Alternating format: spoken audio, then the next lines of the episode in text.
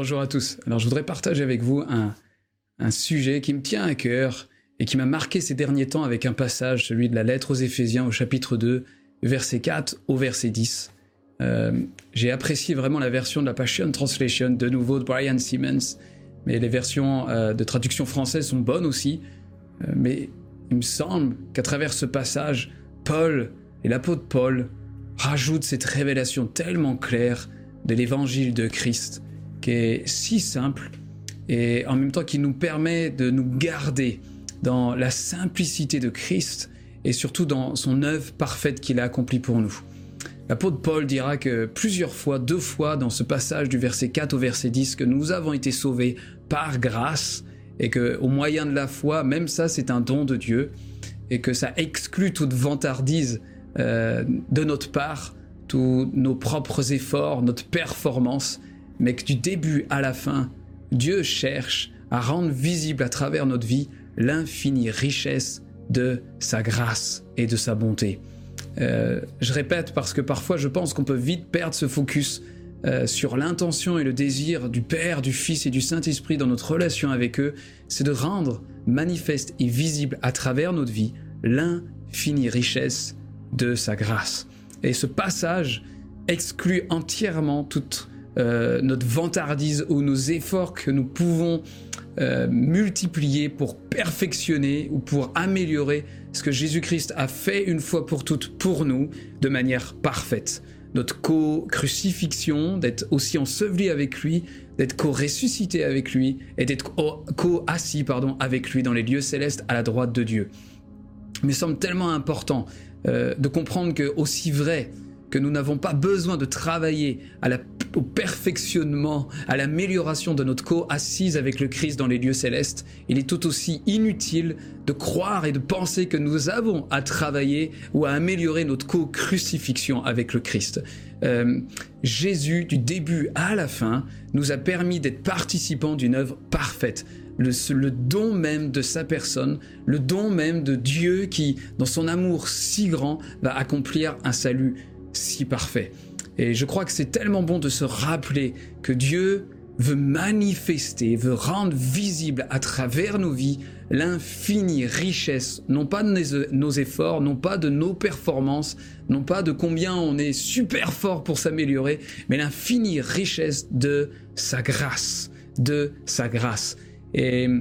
je crois que c'est tellement bon de se rappeler que l'apôtre Paul va nous dire que Dieu lui-même a préparé en avance de toute éternité les bonnes œuvres afin que nous marchions en elles. Même Dieu a prévu le moyen que nous marchions dans les bonnes œuvres qu'il a prévu d'avance sans qu'on ait besoin de se casser la tête, sans qu'on soit en train de se dire Ah, mais comment je dois faire ça? Quelles sont les œuvres que Dieu a prévues pour moi Non, si le Père les a préparés de toute éternité pour nous, c'est bien pour que nous puissions les pratiquer, marcher en elles d'une manière complètement, j'allais presque dire intuitive, complètement entrelacée dans notre vie au quotidien avec les choses très réjouissantes et les choses bien moins marrantes, parce que le Père, dans son infinie sagesse, a fait en sorte, préétabli, que ces bonnes œuvres en Christ que nous sommes appelés à remplir, à accomplir, à marcher en elles, euh, font partie d'une manière complètement intégrée,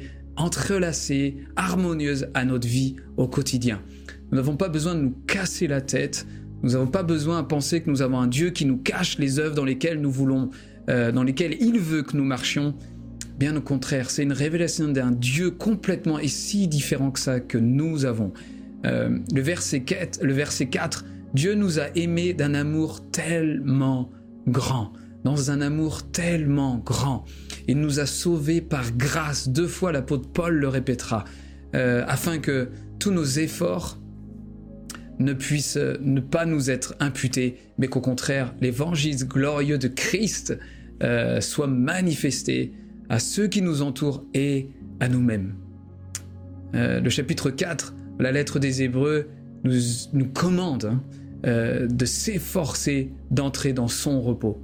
Et je crois que l'une des erreurs les plus basiques et les plus simples et plus faciles que nous pouvons faire est celle de glisser, de tomber de la grâce, comme dira Paul, et de dépasser ces limites de la simplicité de Christ à travers les perspectives et les facettes différentes de notre relation avec Dieu, que ce soit à travers l'engagement des réalités célestes, que ce soit ce qu'on peut appeler l'intériorité, cette, expérience du Dieu qui demeure en nous, à travers le Père, le Fils et l'Esprit,